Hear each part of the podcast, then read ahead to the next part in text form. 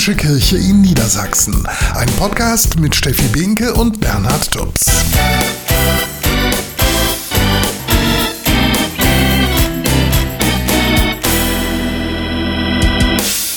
Über eine Million Menschen sind in den letzten Wochen auf die Straße gegangen, um gegen Rechtsextremismus und für Demokratie zu protestieren.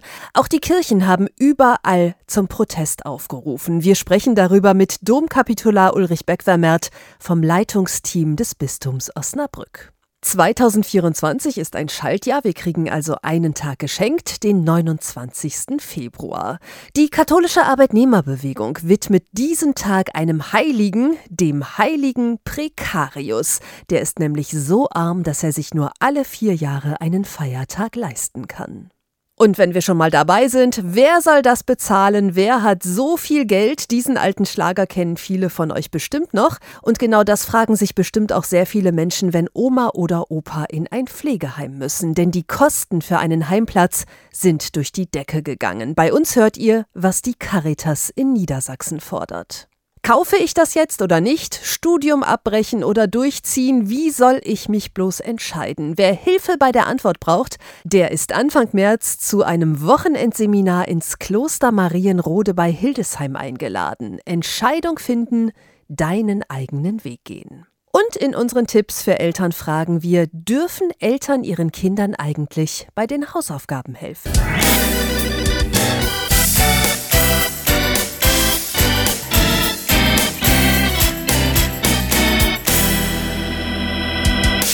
Der Hamburger Erzbischof Stefan Heese hat die Menschen in Hamburg dazu aufgerufen, weiterhin ihre Stimme gegen Rechtsextremismus zu erheben. Er selbst hat an der großen Demonstration in Hamburg teilgenommen. Weil ich mich als Staatsbürger dafür einsetze, dass unsere freiheitliche Grundordnung in Deutschland weiter stabiles Fundament unseres Zusammenlebens ist. Ich habe große Sorgen bei den rechtsextremen Parolen und ich finde es wichtig, dass wir als Christen uns klar positionieren, zur Würde des Menschen stehen, zur Würde jedes Menschen vor allen Dingen auch der Migrantinnen und Migranten und bewusst unsere Stimme erheben und bei solchen Veranstaltungen mit dabei sind.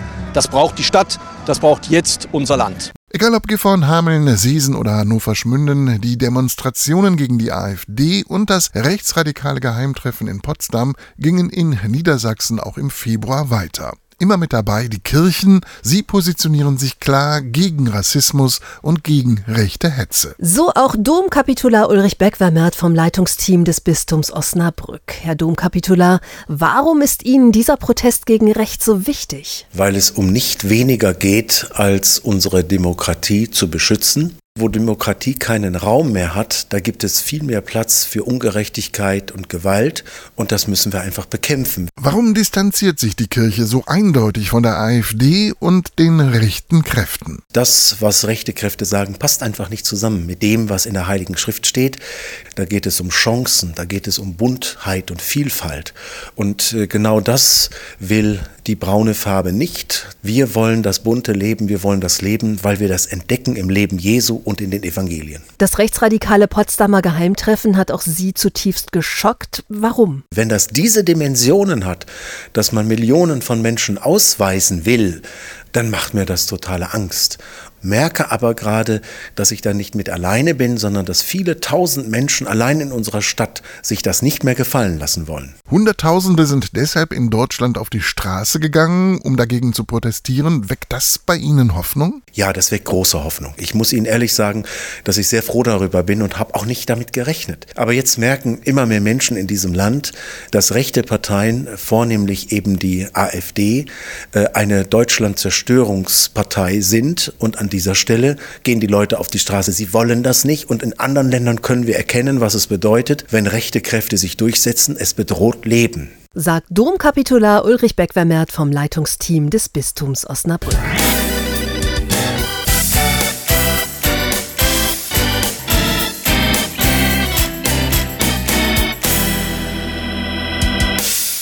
Vielleicht lernt ihr gerade für die bald anstehenden Abi-Klausuren, vielleicht steckt ihr in einer Ausbildung oder im Studium und wisst trotzdem nicht, ob ihr das wirklich auf Dauer machen wollt. Vielleicht fühlt ihr euch auch gerade in eurer Beziehung nicht wohl und wisst nicht, was ihr jetzt machen sollt. Alle, denen es gerade so oder so ähnlich geht, sind Anfang März eingeladen, ins Kloster Marienrode bei Hildesheim zu kommen und zwar zum Wochenende Entscheidung finden, deinen eigenen Weg gehen. Das sagt Hanna Slowinski vom Bistum Hildesheim. Ganz konkret wollen wir Handwerkszeug erlernen zum Thema Entscheidung finden, also wirklich gucken, was braucht es eigentlich, um gute Entscheidungen zu treffen und dann aber nochmal genau zu gucken, welche Entscheidungen stehen eigentlich gerade bei mir in meinem Leben an. Denn auch diese Erfahrung haben viele von euch bestimmt schon gemacht. Sich für oder gegen etwas zu entscheiden, das kann durchaus ein mulmiges Gefühl auslösen. Es kann aber auch eine Chance bieten. Die Chance, da wirklich nochmal fokussierter äh, drauf zu schauen, welche Entscheidung ist es jetzt gerade für mich wichtig zu treffen und eben aber auch herausfordernd, weil wir nicht mehr zwischen zwei Studiengängen wählen, sondern zwischen 100. Wer eine gute Entscheidung treffen will, die wirklich zum eigenen Leben passt, der braucht dafür Ruhe, Zeit und manchmal auch ein bisschen Abstand von anderen Personen, die immer auch eine eigene Meinung haben, das sagt Hanna Slowinski. Wir sind ganz vielen Einflüssen ausgesetzt. Also junge Menschen insbesondere bewegen sich in unterschiedlichen Freundeskreisen, sind durch Eltern beeinflusst. Und da geht es wirklich ganz individuell auf das eigene Leben zu gucken und fernab von Einflüssen wirklich zu überlegen, was kann ich gut, was möchte ich, was sind meine Gaben und was sind meine Talente und wie entscheide ich mich da, auch gegen Widerstände vielleicht. Denn sich nicht aktiv selbst zu entscheiden, das macht am Ende doch eher unglücklich. Man muss ja sein Leben vielleicht auch wagen und sich ausprobieren. Und ich glaube, erst durch Entscheidungen lernen wir zu gucken, passt etwas zu mir, passt vielleicht etwas nicht. Das ist, glaube ich, wichtig. Das Wochenende im Kloster Marienrode findet statt vom 8. bis zum 10. März. Es kostet 30 Euro und eingeladen sind junge Erwachsene zwischen 18 und 35. Alle Infos findet ihr auf der Homepage des Bistums Hildesheim.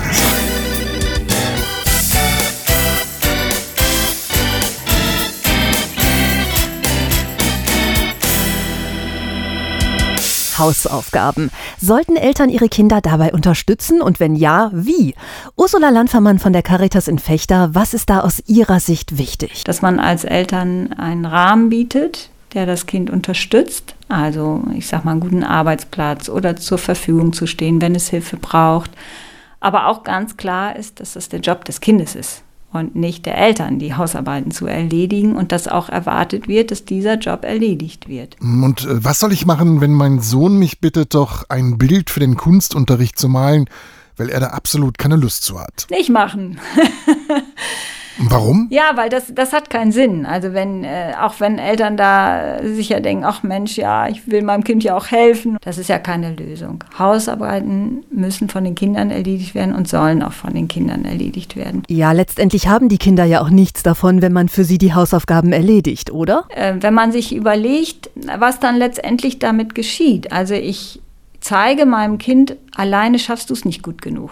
Und will man das seinem Kind sagen, nicht wirklich. Ne? Eigentlich geht es ja darum, dass ich meinem Kind vermittel, du machst das schon. Wenn man es nicht in Ordnung findet, dann sagt man eben, da kannst du noch ein bisschen mehr machen. Aber ich traue meinem Kind das zu, das zu erledigen. Wie sollten Eltern sich denn verhalten, wenn ihre Kinder erst am Abend die Hausaufgaben erledigen wollen? Also wenn es um jugendliche Kinder geht, da denke ich, kann man denen auch ein bisschen Spielraum geben, dass die für sich austesten, wie sie es am besten hinkriegen. Da kann man auch den Kids, glaube ich, einiges zutrauen, dass sie das für sich gut rausfinden. Und wenn das nicht funktioniert? Da muss man es eben auch ansprechen und da muss man miteinander gucken, ja Mensch, was können wir ändern oder was brauchst du oder wie, wie denkst du dir das, wie es anders gehen kann? Da muss man verhandeln. Sagt Ursula Landwehrmann von der Caritas Erziehungsberatung in Fechter.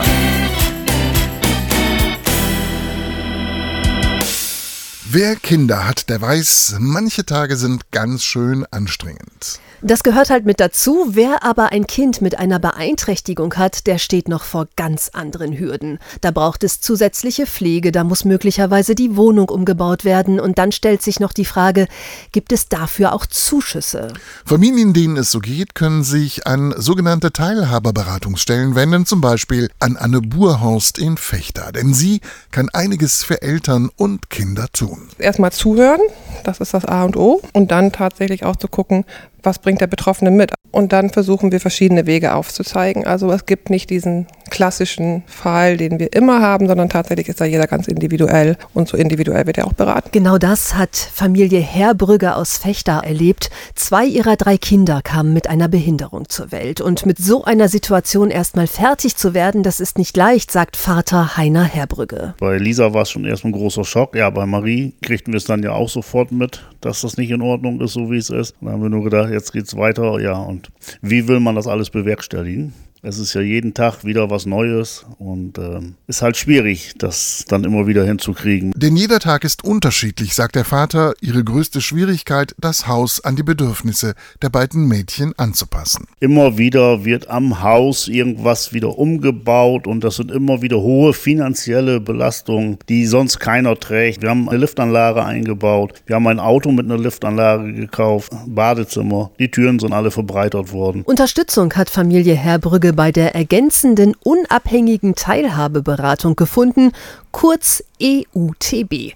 Die hilft vor allem bei Anträgen und Zuschüssen. Denn genau bei diesen Dokumenten kommt es oftmals auf nur ein Wort oder einen Nebensatz an, ob die Krankenkasse einem Geld gibt oder eben nicht. Deshalb ist sein Rat, dass man sich immer wieder Leute mit den gleichen Themen wieder sucht und darüber sprechen kann. Dann hat man auch immer wieder Anhaltspunkte, wo man wieder irgendwo noch was bekommen kann an Gelder oder Förderung für die Kinder oder bestimmte Ärzte, Krankenhäuser oder Reha-Maßnahmen. Denn obwohl sich in Sachen Inklusion schon viel getan hat, gibt es leider immer noch zu wenig Hilfe für Menschen mit Beeinträchtigung, weiß EUTB-Beraterin Anne Burhorst. Deshalb ist ihr Appell, dass auch die Gesellschaft sich auf den Weg machen muss und Angebote für alle offen machen muss. Da ist tatsächlich bisher viel zu wenig da. Die Beratung der EUTB ist kostenlos.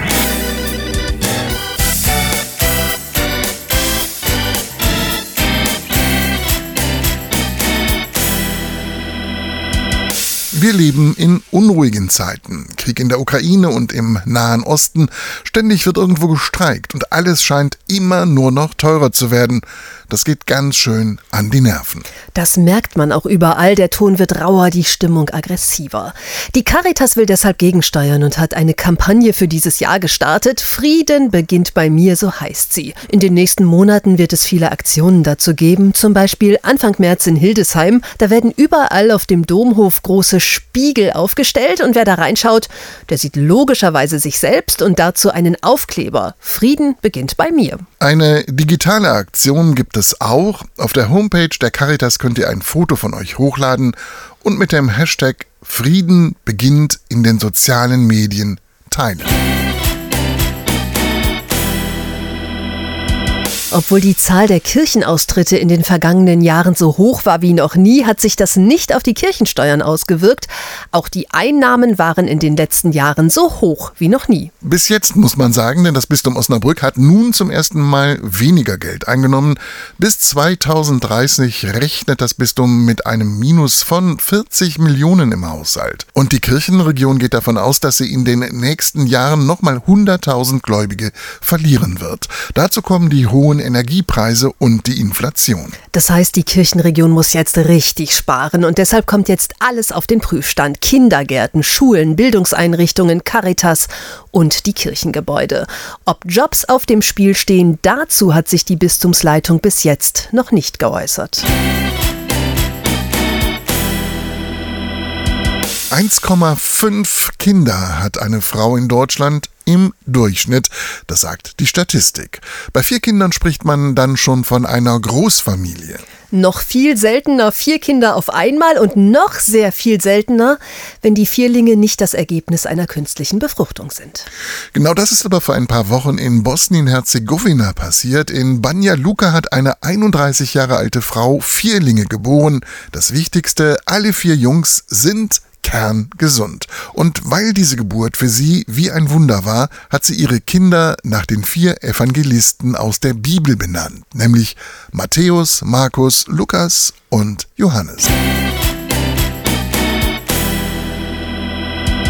In diesem Jahr kriegen wir einen Tag geschenkt weil das Jahr 2024 ein Schaltjahr ist. Die christliche Arbeiterjugend und die katholische Arbeitnehmerbewegung wollen diesen Extratag, den 29. Februar, nutzen und ihm einen Heiligen widmen. Den heiligen Prekarius, das sagt Timo Freudenberger von der KAB im Bistum Hildesheim. Der Gedenktag kommt nur alle vier Jahre. Der ist so arm, der kann sich nur alle vier Jahre einen Gedenktag leisten. Den heiligen Prekarius gibt es so natürlich nicht. Er ist eine Wortschöpfung. In Prekarius steckt prekär, damit steht der Heilige symbolisch für die Menschen, die von ihrer Arbeit nicht mehr leben können. Also beispielsweise Paketdienst, Aushilfskräfte in Supermärkten, Pflege. Das sind wichtige Arbeiten, das sind Arbeiten, die, die von den Menschen gerne ausgeführt werden, die aber prekär bezahlt werden, beziehungsweise zu prekären Lebensverhältnissen führen. Die katholische Arbeitnehmerbewegung in Niedersachsen setzt sich schon seit Jahren für Menschen ein, die arbeiten, die aber trotzdem kaum über die Runden kommen, das sagt Timo Freudenberger von der KAB im Bistum Hildesheim. Um wirksam gegen prekäre Arbeit vorzugehen, wollen wir einen Mindestlohn, der also seinen Namen verdient, der auch dazu geeignet ist, dass man im Alter genug zu leben hat. Die katholische Arbeitnehmerbewegung fordert deshalb einen Mindestlohn um die 16 Euro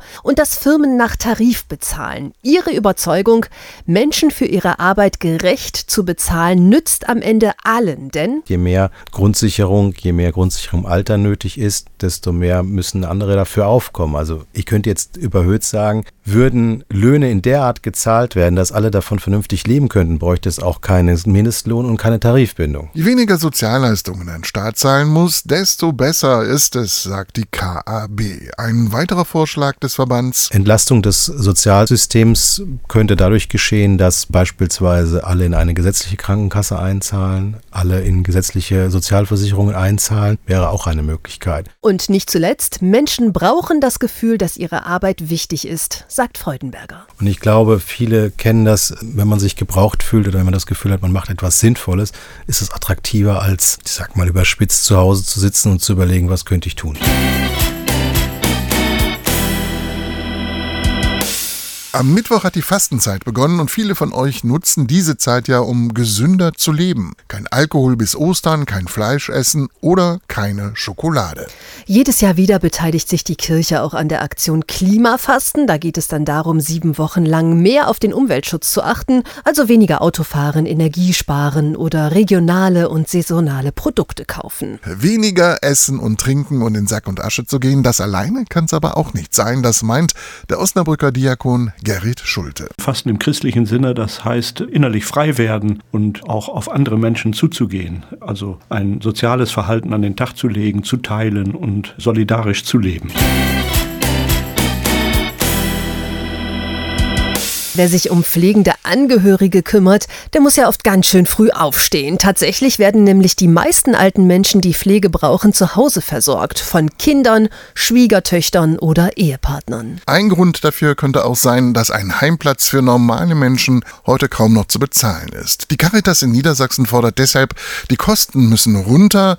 Und das sagt auch Barbara Heidrich. Sie ist die Sprecherin für Altenhilfe und Pflege. Insgesamt können wir uns schon vorstellen, dass man den Eigenanteil begrenzt begrenzt. Dass man sagt, weiß ich, 750 Euro zahlt man grundsätzlich dazu und alles, was das übersteigt, zahlt halt die Pflegeversicherung. Da ist aber natürlich offen, wer refinanziert das. Aber die Idee ist schon da, weil man feststellt, es ist einfach zu viel, als dass Personen das leisten können. In den vergangenen Monaten sind vor allem die Kosten für Pflegepersonal, aber auch für Unterkunft und Verpflegung stark gestiegen.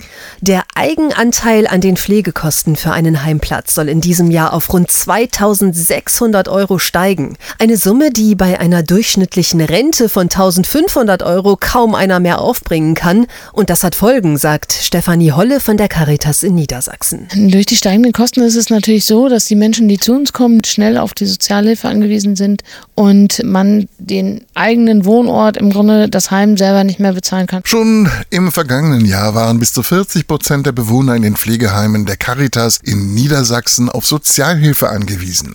Wer einen Heimplatz braucht, darf nicht zum Sozialhilfeempfänger werden. Das fordert die Caritas in Niedersachsen, die übrigens selbst über 90 Pflege Pflegeheime betreibt. Der Verband will eine Reform der Pflegeversicherung. Dazu gehört, der Eigenanteil muss auf einen festen Sockelbetrag begrenzt werden, sagt Holle. Und die Ausbildungskosten, dass sie über staatliche Mittel oder Ländermittel getragen werden und dass man die medizinische Behandlung über die Krankenkasse voll abwickeln kann. Da würde sich schon ein großer Anteil auch reduzieren. Auf diese Weise könnten sich wieder mehr Menschen einen Platz im Pflegeheim leisten, die ihn wirklich benötigen, denn Angehörige sind mit schwer pflegebedürftigen Familienmitgliedern einfach überfordert, sagt Stefanie Holle. Angehörige werden entlastet und Familien können hier Zeit miteinander verbringen, sonst zu Hause wird die Zeit einfach benötigt, um die Pflege zu organisieren und diese fehlende Zeit kann dann in der stationären Einrichtung gemeinsam auch verbracht werden.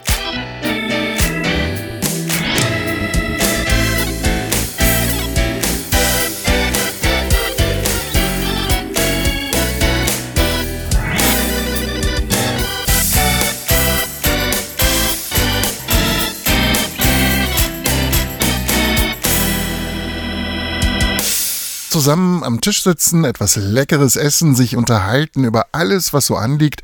Für viele Niedersachsen ist die gemeinsame Mahlzeit wichtig und gehört selbstverständlich zum Alltag. Doch es gibt Menschen, die weder ein Zuhause noch genügend Geld haben, um täglich zu kochen. In Hannover haben sich deshalb die christlichen Kirchen zusammengetan. Im Gemeindesaal der reformierten Kirche mitten in Hannover decken freiwillige Helferinnen und Helfer jeden Tag rund 200 Plätze für ein warmes Mittagessen ein. Und jetzt im Winter kommen täglich täglich mehr Menschen, das sagt Sozialarbeiter Jamal Keller vom Diakonischen Werk. Diese Zahl vernehmen wir leider steigen, dass Leute sagen, ich suche mir ein Angebot, wo ich das bekomme, was für uns alle so selbstverständlich ist, was warmes zu essen. Den Menschen, die zur ökumenischen Essensausgabe kommen, geht es nicht nur darum, etwas Warmes in den Bauch zu bekommen, das sagt Propst Wolfgang Semmet von der katholischen Kirche. Ich kann mich erinnern, mir erzählte einer, wie er auf die schiefe Bahn gekommen ist, drogen- und alkoholabhängig. Und dann erzählen die einfach ihre Geschichte und sind froh, dass sie die mal loswerden können und sie wahrgenommen werden. Und im Erzählen erfahren sie dann auch eine Wertschätzung. Genau deshalb kommt auch der 52-jährige Matthias regelmäßig her. Ja, um sich mit Leuten zu treffen, um was zu besprechen. Der eine sucht wieder eine Wohnung, hat einen Berechtigungsschein, da gab es wieder Telefonanbieterprobleme, wo die Leistungen nicht stimmen und somit kann man beim Mittagessen sehr viele Themen gleich abhaken. Man kennt sich hier, teilt ähnliche Schicksale, kämpft etwa gegen die Drogensucht, sucht eine Wohnung, einen Job, einen Ort, an dem man einfach verweilen darf. Einen Ort, den die christlichen Kirchen in Hannover mit der ökumenischen Essensausgabe geschaffen haben, das sagt Wolfgang Semmet. Für mich gehört es zu den wichtigsten Säulen der katholischen Kirche, dass wir einfach für Menschen, die in Not sind, da sind und ihnen helfen. Solange der Winter dauert, solange hat die ökumenische Essensausgabe in Hannover geöffnet. Minus 43 Grad hat das Thermometer Anfang Januar im Norden von Schweden und Norwegen angezeigt. Diese Temperaturen haben wir in Niedersachsen nicht ganz geschafft, aber auch hier war es schon richtig kalt in diesem Winter. Für Menschen, die auf der Straße leben, waren einige Nächte durchaus gefährlich. In Hildesheim bietet deshalb die Vinzenzpforte jedem, der möchte, schon am frühen Morgen einen Platz zum Aufwärmen. Das sagt Leiterin Marie Hilgenfeld. Wir sind ja am 8. Januar gestartet und da war es ganz hart. Da waren ja gleich minus 10, minus 12 Grad. Und ich bin bei Eisesfrost hierher geradelt und habe gedacht, oh, wie geht's den anderen, die die Nacht draußen verbracht haben. Und da ist das natürlich ein Segen, wenn man hierher kommen kann und es ist warm. So empfindet das auch Marie. Sie ist 68 und lebt schon seit einigen Jahren auf der Straße. Jeden Morgen ist sie eine der ersten in der kleinen Wärmestube. Dann sitzt sie auf ihrem Stammplatz neben der Tür und freut sich, wenn langsam wieder Leben in ihre Hände kommt, denn die sind durch eine Erkrankung und durch die Kälte ganz steif geworden. Ich bin diejenige, die schon am längsten hierher kommt. Ich übernachte überwiegend in Bushäuschen. Ich hätte vielleicht gerne ein vernünftiges Zimmer, aber es ist nicht möglich. Ne? Ab 6 Uhr können die Gäste in die Wärmestube der Vinzentinerinnen kommen. Kein anderer Ort in der Stadt hat um diese Zeit schon geöffnet. Aber gerade in diesen frühen Morgenstunden ist das Angebot total wichtig, sagt Marie Hilgenfeld. Das sind einfach zwei wichtige Stunden, in denen man sonst wirklich frieren muss. Und wir haben eh immer eine Dusche, aber die ist natürlich um diese Jahreszeit dann auch besonders beliebt, weil das wärmt ja richtig dann. Wir haben heißen Kaffee und es gibt äh, die ersten Plätzchen und Süßigkeiten, sodass sodass man den Tag gestärkt erstmal beginnen kann. Und es gibt natürlich auch nette Ansprache und ein herzliches Willkommen, dass man sich auch hier sozusagen gewollt fühlt. Damit die Einrichtung dieses Angebot aufrechterhalten kann, ist sie auf Spenden angewiesen und auf die Mithilfe von Freiwilligen. Derzeit sorgt Marie-Therese Günther dafür, dass alle Tische hier liebevoll dekoriert sind. Thermoskannen mit Kaffee und verschiedenen Teesorten stehen neben Tellern mit Keksen, die Menschen gespendet haben. Das Licht ist gedimmt. Die meisten wollen das eher auch so haben, gerade früh jetzt. Ja, und dann können die Leute erstmal wach werden und sich aufwärmen. Manche Leute brauchen dann einfach eher so ja, ihre Ruhe und wollen dann da auch mal für sich sein ja, also die, die jetzt früh da sind, das sind auch die, habe ich den Eindruck, die äh, sich wirklich über das Aufwärmen freuen. Denn die Männer und Frauen, die hierher kommen, wenn es noch dunkel ist, haben fast alle die Nacht auf der Straße verbracht. In einem windgeschützten Hauseingang, unter einer Brücke oder in einem Bushäuschen. Marie-Therese sorgt dann erstmal für das leibliche Wohl ihrer Gäste. Ein paar Proteinriegel rauslegen, ein paar Hustenbonbons sind im Moment ganz begehrt. Und äh, dann fange ich an mit Tee und Kaffee kochen. Also relativ relativ simpel eigentlich. Und dann unterhalte ich mich meist mit den Leuten dann danach. Da ist es, da ist es ganz schön, wenn man so ein bisschen halt voneinander weiß, wie es einem geht und ja. Dass die Wärmestube schon morgens um 6 Uhr öffnen kann, liegt auch an freiwilligen Helferinnen wie Marie-Therese. Die junge Medizinerin wartet gerade auf ihre Approbationsanerkennung und wollte nicht einfach in den Tag hineinleben. Und da habe ich mir halt irgendwas gesucht, was ja irgendwo einen Sinn hat, dass ich einfach irgendwas machen kann, was ja, was mir dann äh, schlussendlich dann auch wiederum gut tut. Wenn ich zum Beispiel jetzt früh herkomme mit dem Roller, dann sind immer schon ein, zwei Leute da und, und warten, dass ich aufmache. Und da weiß ich einfach, dass ich gebraucht werde und das ist irgendwie ein gutes Gefühl.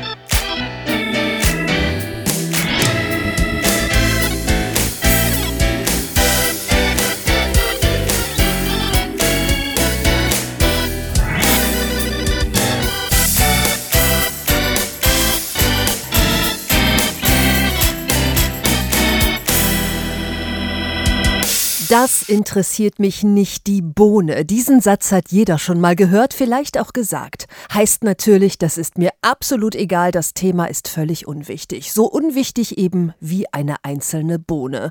Nicht von Belang. Schließlich braucht es viele Bohnen, um nur ein Gericht zu kochen. Das katholische Hilfswerk Miserior hat für diese Fastenzeit den Satz ins Positive gedreht interessiert mich die Bohne. Auch wenn sie noch so klein und leicht zu übersehen ist, eine Bohne bedeutet Nahrung, bedeutet Wachstum, bedeutet Zukunft.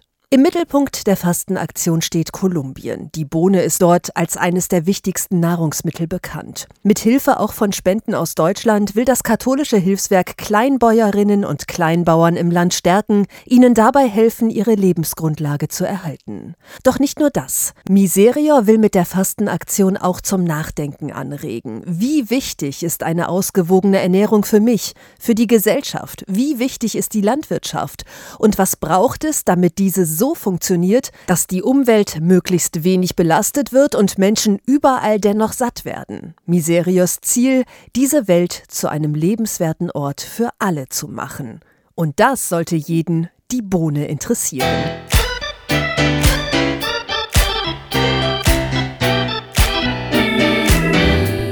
Und das war unser Podcast. Wir sagen Danke fürs Zuhören und freuen uns schon auf das nächste Mal.